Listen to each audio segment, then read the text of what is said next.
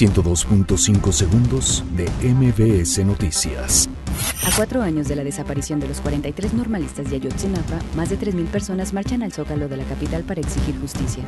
El jefe delegacional en Cuauhtémoc, Rodolfo González Valderrama, señaló que se invirtieron 436 millones de pesos para la rehabilitación de calles en esta delegación.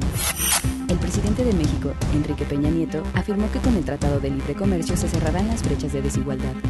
A nombre del Gobierno de México, el secretario de Relaciones Exteriores, Luis Videgaray Caso, hizo un llamado a todos los miembros de la ONU a seguir trabajando para eliminar todas las armas nucleares.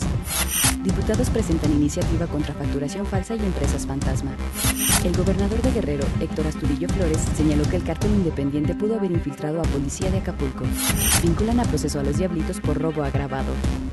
El titular de la Secretaría de Comunicaciones y Transportes, Gerardo Ruiz Esparza, señaló que en el segundo semestre del 2019, el tren interurbano México-Toluca iniciará operaciones. Sevilla humilla 3-0 al Madrid y Leganés 2-1 al Barcelona en España. 102.5 segundos de MBS Noticias.